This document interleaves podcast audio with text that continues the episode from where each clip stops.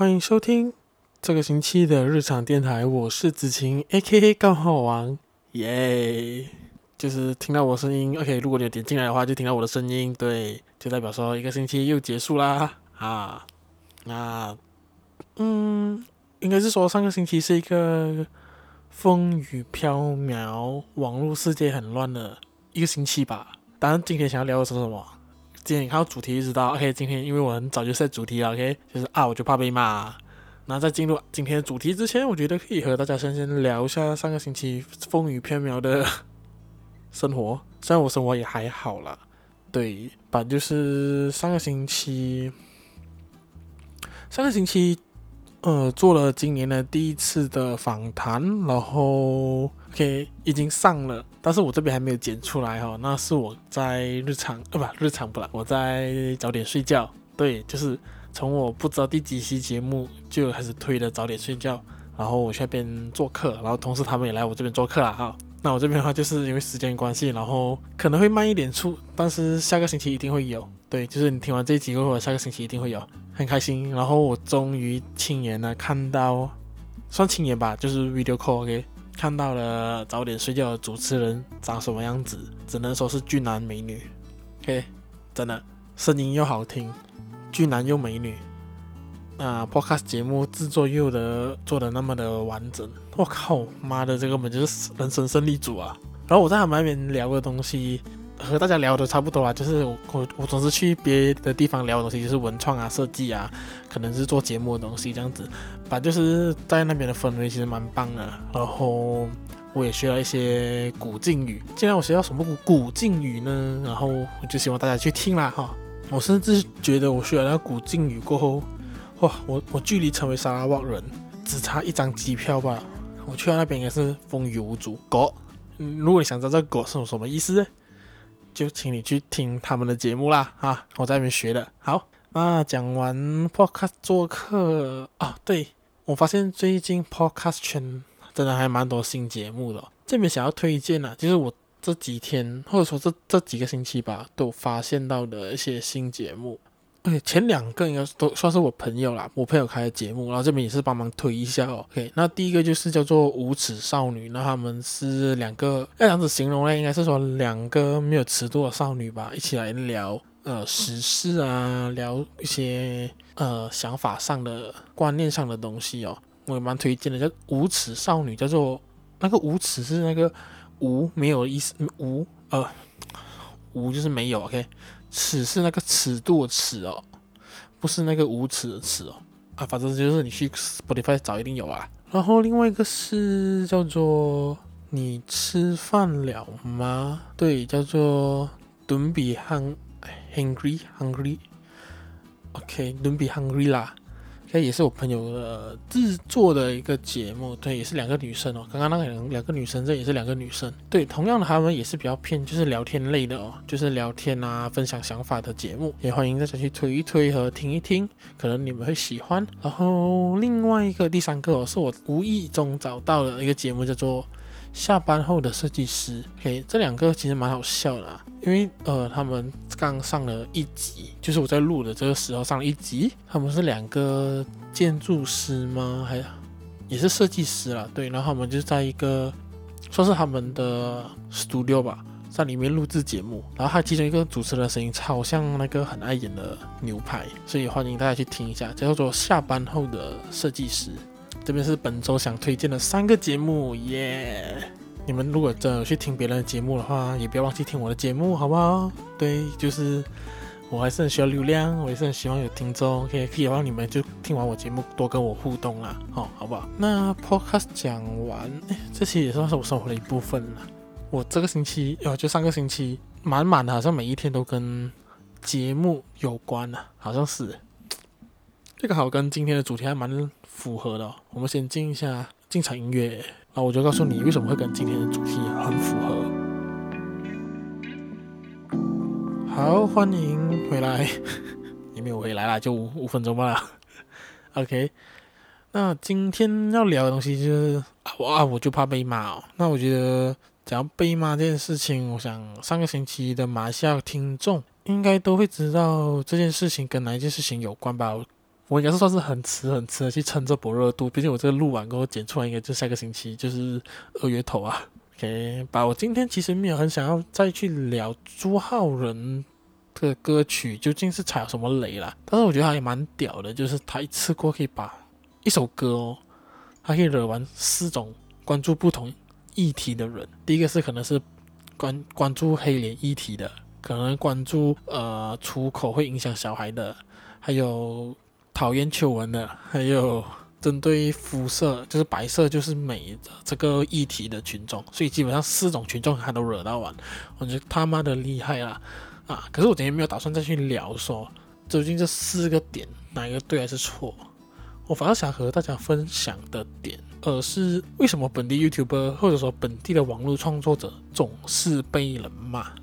我这边讲的会比较偏向于 YouTuber 啦，毕竟我知道网络创作者其实还蛮多，这是一个统称呐，就在网络上有做创作就是网络创作者。可是基本上被骂比较多是 YouTuber，那我觉得这个点是很有趣。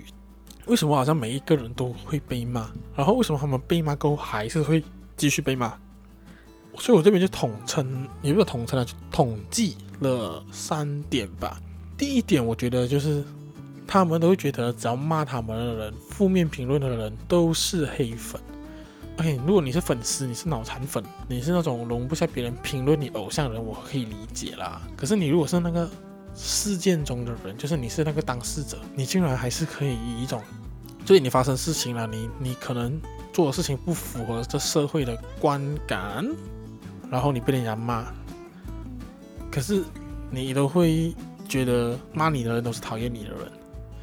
而且他是整个圈子啊，我发现都是这样子。只要你每次出事情哦，就是会有人骂你的嘛。然后整个圈子，他们的圈子都会是一种呃弥漫着一种气氛，就是啊骂你的人都是黑粉啊，都是酸民啊。可是真的有那么多酸民吗？真的有人那么多人有心人去炒作你的议题吗？如果说你真的不做错事情的话，有些人会觉得说啊，人家觉得你眼红啊，所以你过得比人家好，所以你会会被人家骂。我想说。我觉得过得比较不会是一个会让人家骂的人吧，只是你的行为会让人家可能觉得这不 OK 而有评论。然后最惨的就是被疯狂的洗脑，我觉得然后他们就迷茫在那个同温层里面，只要做错事骂你的都是酸民，然后都没有在改进了，都没有去听取意见了。就算是最近很红的事情，你都会发现说当事人并没有真的是觉得他错，而只是做一个公关处理。公关处理这件事情，我觉得等一下我也是会聊到啦。那第二点，我觉得比较常看到的东西，就是本地的创作者其实还蛮常是处于一种对议题很不敏感的。虽然讲说创作讲求自由啦，但是也要顾及到别人的感受。嗯，我们不能用创作自由这件事情来，呃，合理化我们做的不好的东西。就好像说这年头啦，只要谁脸上涂颜色，就是死路一条。其实那时候我会发这个状态在我的 Facebook 上。你有关心去年的国际大事的话，从 BLM 到过后的反骨，你都会发现说，哎，其实这件事情有问题。当然，我也可能怀疑是其实他懂啊，他想要操作议题，只是没有想到那个反扑能力那么大而已。而且，尤其是我在马来西亚，又是一个超级多元的。国家什么种族都有，什么颜色的肤色都会有，所以你只要稍微弄得，或者说你处理得不好，或者说你只要用这个题材去弄，基本上一定是完蛋。而且我们也是有一些之前的广告也是有做过这样的事情，所以我觉得不可能会那么的粗心。但是我现在现在没有揣测他们的用心啦，只是我真的觉得，我会发现其实不管是哪一个网络红人，他们出事情过后，他们。他们有一种态度，就是觉得说，好像他们不觉得这不是一个问题。但是你要知道，这社会上很多议题是还在进行着和讨论着。就好像说你，你呛别人说，人家一个代言是你二十倍的薪水，当然这可能是事实。可是你要知道，贫穷的人很多。赚不太到钱的人很多，尤其是可能，诶，那时候好像是疫情初期吧，就是总之就是各种民生问题很大的时候，你还要用金钱这件事情去压、去反击的话，你只会让自己引火上身。所以我觉得在网络上你做创作最重要的就是你要知道你在做什么，而你做这东西会不会有负负面的影响。好，那第三点我觉得就是不会止血。出事情过后完全不会止血，也没有在打算，我觉得是没有一个想法去做公关处理，这也是蛮常会看到 YouTuber 会做的事情，就是他们第一个想法就是啊啊，给负面评论的人都是我的黑粉嘛，然后我就继续呛他们，继续去不爽他们，当然你的粉丝会很高潮啦，会直接嗨翻天，可是同样的你会让。讨厌你的人聚集的更多，你的粉丝不会变多。讲真的，我觉得这是蛮蠢的一个举动啊。讲真的，因为你在网络上，其实你真的是多朋友好过于你多敌人，因为大家就是流量刷来刷去嘛。你分分钟可能你现在很红，可能你多半年后你就跌下神台啊，你可能就是一个 nobody。诶，这时候应该是不是要唱首歌？I want nobody, nobody but you, you, you. OK，好，不用紧，那无关。所以我觉得，在真的是出事情的时候，其实讲真的，你要真的了解到你发你做的事情影响到谁，是什么样议题，然后你可能要怎样道歉还是什么这样子。如果讲到公关处理，我觉得本地 YouTuber 做到最好的有一件事情让我很记得，就是迪青。诶，迪青那时候他刚起步的时候还有。就是拍那个好像是阿炳还是 YouTuber 那一集，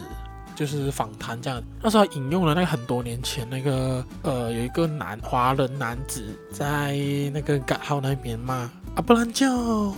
的那个影片的那个画面哦。对，然后那时候那个男的就有私讯他们说，嗯、我希望你把那我的样子那个影片拿掉，因为我觉得那个东西已经造成我困扰，然后我也不希望这件事情再引起哔哩吧啦更多后续啦。对，然后我发现迪青是马上把影片下架、修剪掉，把他的部分拿掉过后再重新上架，然后他也是有发表一些声明，就我觉得这是很好的，而且重点是这个东西其实它只影响到那一个人，他不会是想说他用了那个人的。影片的话影响到一个社群啊什么之类，只是影响到那个骂阿布兰教的那个男的，可是他愿意那么做，然后可能会觉得说，哎，这样我出事情，妈的，我给那个我的黑粉骂到那么够力啊，难道我还道歉？我不是认输？但是我觉得有时候你道歉并不是说你认输，而是你知道这事情，你可能把事情灭火止血，反而会让有另外一批人会欣赏你，让你觉得你哎。我这个人知错能改，我可以支持哦，以后也会吸引到不同的人呢、这是我的想法。但是也不要因为有了问题了就道歉，然后其实自己根本不知道发生什么事啊，其实那个也蛮不好的。讲到另外一个止血事件，我觉得很棒的，就是反骨那个时候做的黑脸，对，他跳那个棺材，他涂黑脸嘛，然后就被骂爆。啊，被骂爆过后。他做了一个道歉影片之后，他还找一个黑人朋友上节目去了解这件事情，去讲述说这件事情有时候哪里不对啊，哪里要改进啊，为什么不能这样子做，不能涂黑脸？我觉得超棒。可以先不管他他是不是真心道歉啊，都好啦。就是他在道歉过后，他他有用那个一个方式，他们擅长的方式去教育大众说为什么这东西不对。我觉得这真的是超棒。我真的觉得大马 YouTube 应该真的好好学习这一这一个东西。刚刚讲的三点都只是我一个初步或者说我的一个小小观察心得，不代表一定是对的。可能也有人做的不错，只是我没有看见。毕竟我蛮少看本地 YouTube 的东西啊，我都看着人家出事情的时候才去看的。哦，那节目的第二段。好，那节目的第二段，其实我想分享是我个人的一些心得啦。毕竟我还算是一个啊，也是在网络上做创作的人，不管是 YouTube，就是呃工作上，然后还是自己的 Podcast 啊，还是说日常练习的发文啊，对这些东西加加买买，做起来也快两年三年多，还是有一点小心得啦。我在选题上，YouTube Podcast 还是日常练习都好，我在选题上我都会去选说避免会让自己造成危机的，但同时也不违反我个人的想法。嗯，这很重要，因为我觉得个人想法就是让我们在网络上可以继续创作的一个根源呢。但是如果说我今天要讲的东西跟社会大众的想法，或者说，跟是一种另外一个角度思考的话，我就会去好好审思，跟努力的确保我讲的东西是有到位的。虽然说有时候还是会漏掉啦，吧，就是我会很小心在这一点。虽然说我看起来很敢讲啦，哈，然后同时呢，就是因为我在帮阿超拍影片的话，我也会去照顾说，尽量让他不要遇到危机。就有时候我们会聊到一些题材，我会觉得说，嗯，这可能会有一些危险，那我就觉得不要拍啊。就我会想到说，哎，会不会就是可能某一些人觉得，因为我觉得有些议题哦，就是可能我们没有这样的心思，可是拍出来人家看的感觉不同。就像这次白娃娃事件，假设他们真的是没有打算，我觉得 OK，我相信他们真的没有要种族歧视啊，也没有肤色歧视，可是他们就是打觉得说，哎，就是这样子拍一个夜配广告，嗯，可是你的想法可能没有，可是看的人的感受很重要。如果他觉得有的话，就是会有啊。好，第一点啦，就是我会小心选题，然后会很多的顾虑。然后第二点的话，就是开玩笑的尺度。如果你有听我的节目，或者说我去别人家 podcast 节目访谈的时候，你会发现其实我讲话尺度呃有点大，OK，但我私下其实更大啦，嗯，所以我在节目上还是会拿捏，我会尽量说笑点有到，然后效果有够，我就会收。我私下其实讲的东西可能会更地狱啊，更变态，OK，maybe、更疯狂。然后另外一个，呃，我觉得可以分享啊，就是因为我很喜欢看呱吉的东西，就上班比较看的东西，所以基本上近几年我对于创作的一些可能丢接梗啊，一些搞笑的东西啊，干话的部分啊，都是从那边学来比较多。那么我有听到呱吉讲了一个理论啊，觉得可以和大家分享一下。就是你要这样子开玩笑，才不会被，嗯，才不会出事情。应该这样子讲，对，就是你要拿比自己好的人来开玩笑，就好像我可以在节目上嘲笑川普，嘲笑习近平。OK，习近平，我如果你有听到的话，Sorry，OK，我会嘲笑政治人物，然后嘲笑一些可能社会议题。为什么我我们可以这样子做？因为它其实是有一个。感觉那个应该是说未接吧，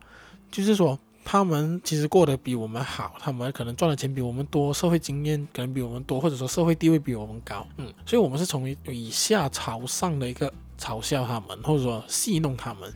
嗯，所以这样子其实不太会有问题，嗯，当当然你不要因为看到一个可能一个国家的总理他可能是有一些残疾，然后你一直拿残疾来讲。啊，算是可以啦，就比较地狱，可是你自己要拿捏啦哦，这个东西。那如果你是以上对象，就好像说我现在是个健全的人，我去嘲笑一个唐氏综合症啊，或者是说嘲笑一个呃因为车祸而失去右手臂的一个人，然后笑他们没有手没有脚啊这种东西的话，其实这个东西就很一应该是说一定会被炮轰，对。所以，所以这就是一个我觉得蛮不错的理论啊，就是你在开玩笑之前，或者说你在节目上要讲，或者说你整个东西要要去触接给大家看的时候的一个蛮不错的一个 checkpoint，去了解说你这个笑点、这个梗会不会伤害到别人。但如果你是讲脱口秀的话，我觉得脱口秀是另外讲啊，我这边讲的就是可能是 YouTube 的创作者啊，Podcast。Podcaster 或者是说 IG 的创作者呀，那如果有我个人经历，我觉得我我写过最逆风的东西，大概就是罗志祥出轨那一次。嗯，那时候我其实想要表达就是，其实我很看不惯，一有男明星出轨的时候，大家都会讲说什么好男人没有啊，男人就是坏呀，天生就是贱啊，这种东西。对我来说，其实出轨这件事情跟你是不是男女完全没有关系，你是什么星座也没有关系，你几岁也没有关系，就是你想出轨的话，你就会出轨。当然，这是因为我有亲身经历啊，所以我觉得我讲起来其实也蛮……我讲亲身经历是我被出轨，而不是我出轨别人了。嗯，所以我觉得讲起来会比较有成立一点。本那时候我觉得蛮逆风的，我也没有打算帮罗志祥洗白，只是针对这些社会现象呢，大概给出我的一个评论。印象中啊，这是蛮逆风的一次发文，可是过后回的评论都还好，没有到那种被骂到臭头的感觉，呃的人出现，所以我觉得还 OK。哇，今天的节目其实算是精心准备啊。关于这个白娃娃事件，我觉得其实能讲的应该大家都讲了。其实我在我自己的频道，我的 IG 上也讲了蛮多，Facebook 我我也讲了蛮多，所以我觉得应该，虽然我觉得可以讲，可是我又不想讲。嗯，可是我也是有看到另外一种现象啦，那个现象叫做，嗯，马来西亚人的无知。嗯，这可能我过后有时间再做一集来讲。好，今天节目就到这边啦，感觉有点像是 YouTuber 教科书，但是并没有，只是一个个人分享。对，希望你喜欢我的节目，然后下个星期还可以回到我节目，啊，不我要讲什么东西。好，希望你喜欢这个星期的节目。然后，如果喜欢我节目的话，可以在 Spotify、Apple Podcast、Google Podcast、SoundOn 发啊 Firstory 收听到。然后记得到我的 Instagram Daily Underscore Podcast 九七追踪我。然后可以可能私下找我聊天啊，想要听我聊什么议题都可以私讯给我。好，那我们日常电台，我们下个星期再见，拜拜。